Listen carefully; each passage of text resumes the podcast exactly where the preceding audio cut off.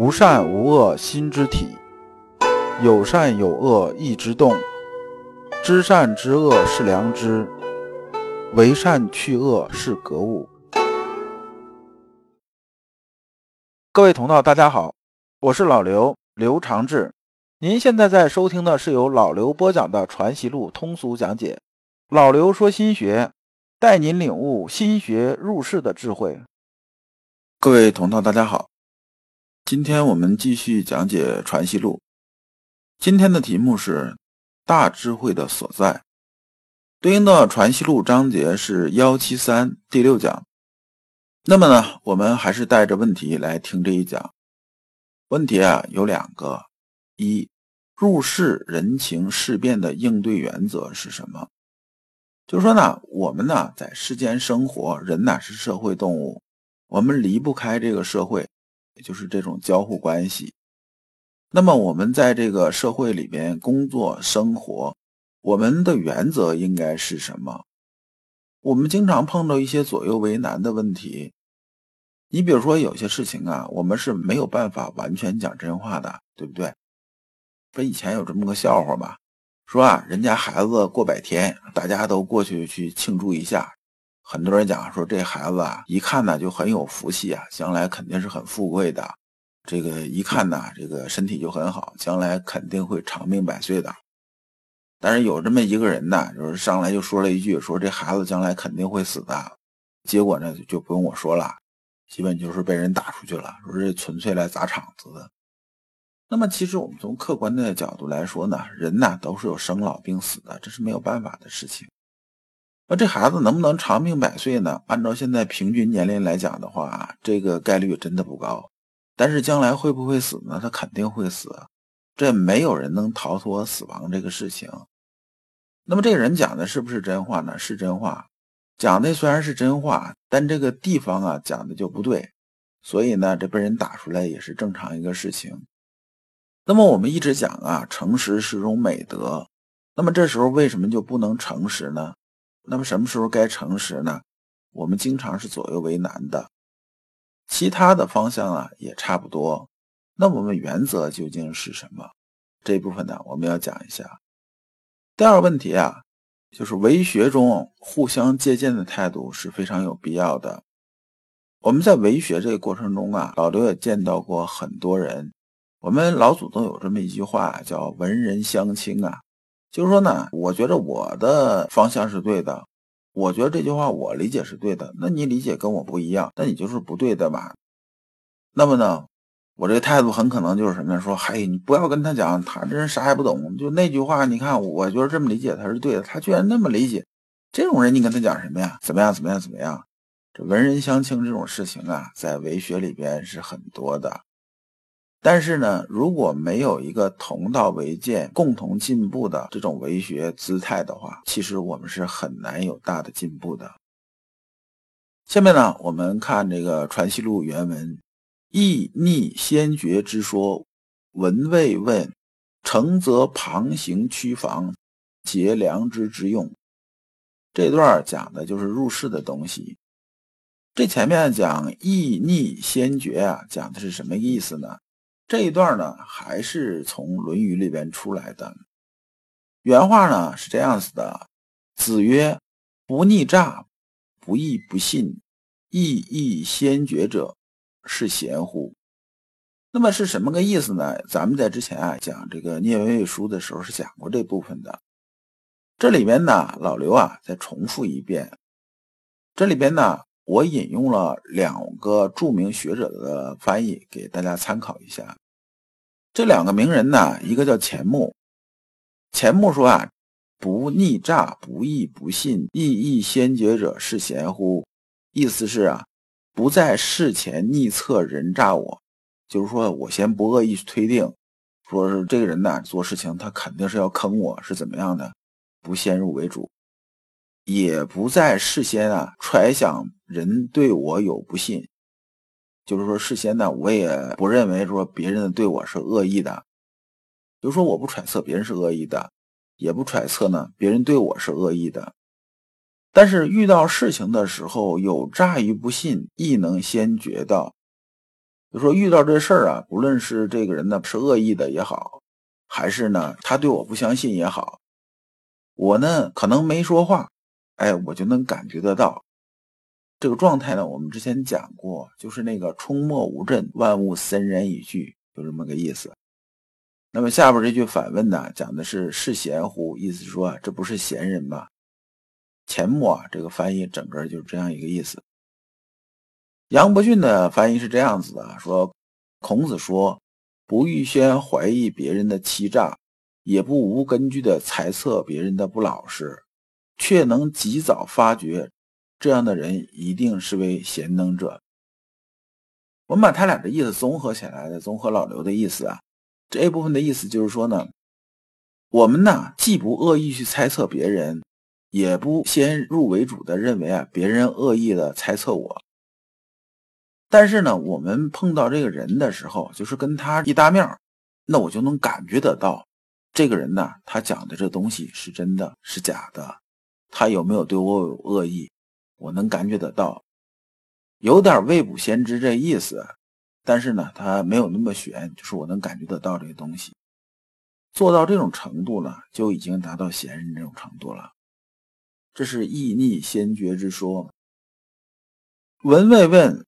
诚则旁行趋防，皆良知之用。旁行趋防啊，这意思啊不是特别好理解。那么呢，我们打个比方，旁行是说什么意思呢？是说我到这地方有没有条大道呢？有条大道，很直接，两点之间就是一条直线走过去。但是我可以绕小道，也可以过去，这叫旁行。大道我不过去，可能大道啊有大道的这种原因不好过去。你比如说像很多人呢走那直线。说这地方有车匪路霸呀，半道上你走到一半，他拦住你，开始啊跟你要钱，怎么着怎么着的，那怎么办呢？那我们不能让他伤害到我们了，对不对？那我们旁边是不是还有条乡道？哎，那好，好，我大概知道路，那我们开车从旁边绕过去，这就是旁行。区防的意思啊，基本差不多，就说我直接防御可能防不太住，那么呢，我就换个角度，从侧面来，是这么个意思。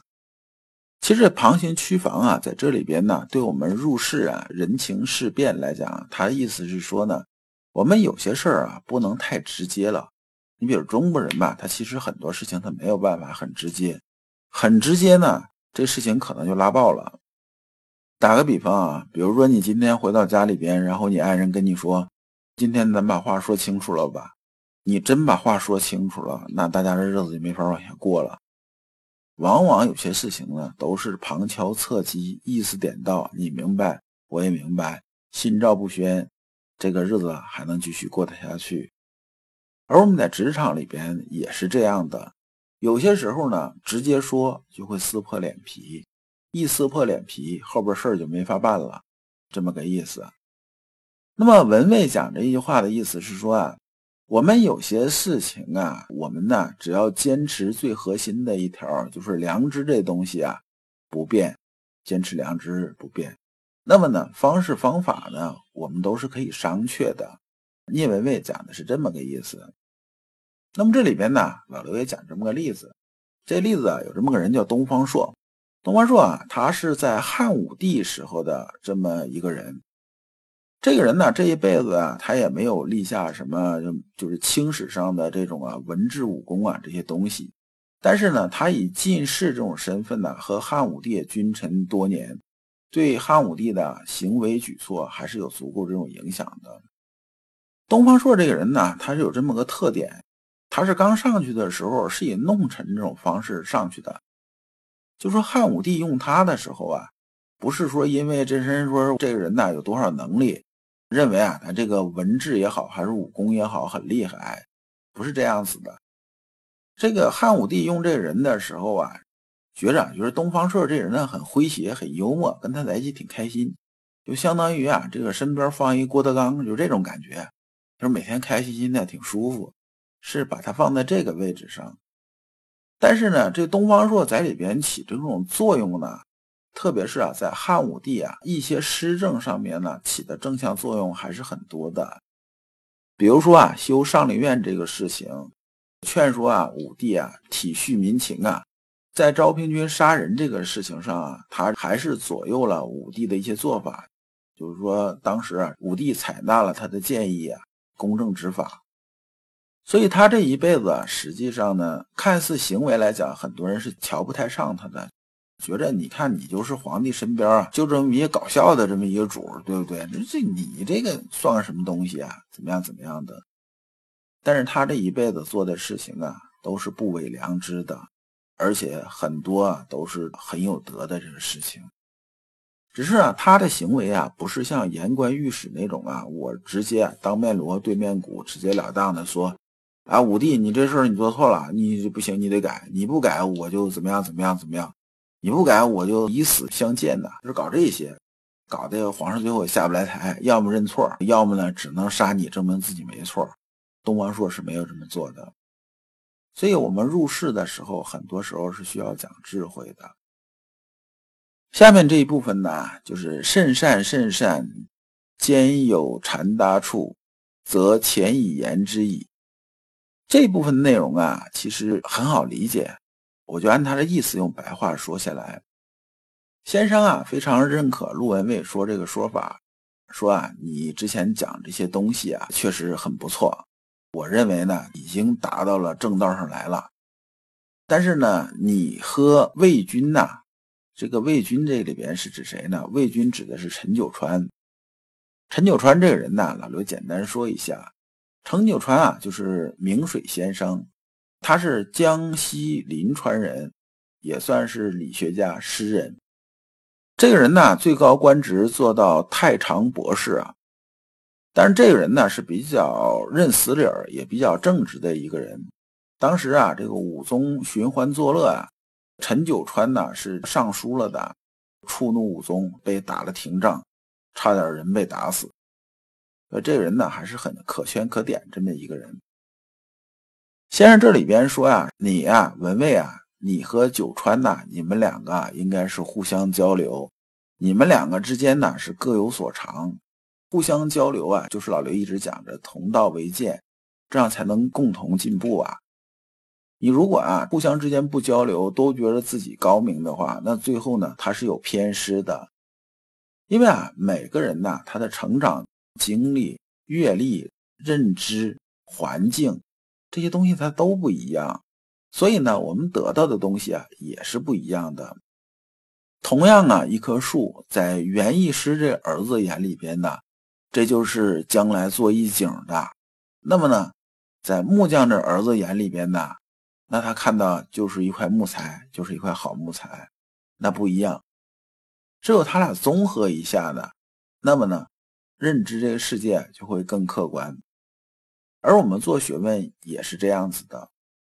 做学问呢，一定心有敬畏，不要瞧不起任何一个人，不要上来就哎文人相轻，这是不好的，而且对自己个人这种成长啊是没有任何帮助的。要心有敬畏，心有谦恭。先生啊，这里边有举个例子，说啊，你看舜的时候吧。这个尧舜禹，我们知道这个三皇五帝嘛。说啊，舜这个人呢，当时问人的时候啊，他有事情需要问人的时候，甚至啊，有的时候会问到割草打柴的人，就是打柴这些人呢。我们知道打柴的人他也没什么文化嘛，一天就靠砍柴换米过日子，也没啥文化，但是他也会问到这些人。而呢，老刘啊，在这一年工作中啊，也有这种体会。你比如说啊。我们到一个单位，想到这单位了解一个情况，或者是干脆就在单位上班，甚至啊，你和看门的、扫地的、前台的这些人呢，搞好关系，尊重人家，多沟通，永远是不会吃亏的。至少你了解情况啊，你会通透的多。为什么这么说呢？这里边讲句题外话。你比如说像看门的，特别是这种生产制造型企业或者怎么样怎么样，它就是这个区域里边的，它这个区域里面呢，这个之前的东西还是比较多的。看门这个人呢，和扫地这个人呢，往往啊是上边领导的一些亲属或者怎么样怎么样。因为我们知道，像扫地看门，它是不需要技术的。那么呢，既然不需要技术，用这个人呢，最主要是什么呢？就是这人可靠啊。那个领导从人才市场上招人的话，或者劳务市场招人，他并不一定认为是可靠，往往就会用啊自己了解一些，比如说远亲的什么什么这些人，哎，反正啊就这点工资嘛，谁来都是给，用自己的这种亲属啊，用着自己了解这种原来的同乡啊，啥这类人呢，反而就放心一些。所以这些位置上这些人呢，你不要觉着他已经四五十岁了，哎，他只能好像只能看个门，只能扫个地，你就瞧不上他。不是，在这个小环境里边，就这个单位里边呢，这种人知道的东西真不见得比你少，而且关键时候讲话呀，真不见得一点用处没有，甚至它会影响到你的命运。所以呢，我们对每个人尊重，心有敬畏，心有谦恭。你的人生肯定是要写一个“吉”字的，吉利的“吉”。这一点呢，也是我们人生的大智慧。其实，真正这种大智慧啊，往往是大道至简的，它没有那么高深，也没有那么复杂，它是很简单的。但是做到呢，并不容易。很多大智慧啊，我们做到的时候，都需要和我们本性里边那些不好的东西啊克服掉。不克服掉，你没有办法达到这种大智慧。如果你不知道如何进入心学殿堂，如果你在为人处事时经常左右为难，如果你在入世践行时经常茫然无措，那么你可以加老刘的微信。老刘的微信是老刘说心学的首字母加三个六。老刘为你答疑解惑，带你趟过晦涩的暗河。到达智慧的彼岸。我们这一讲啊就讲完了，下一讲我们讲为学的次第。感谢诸君。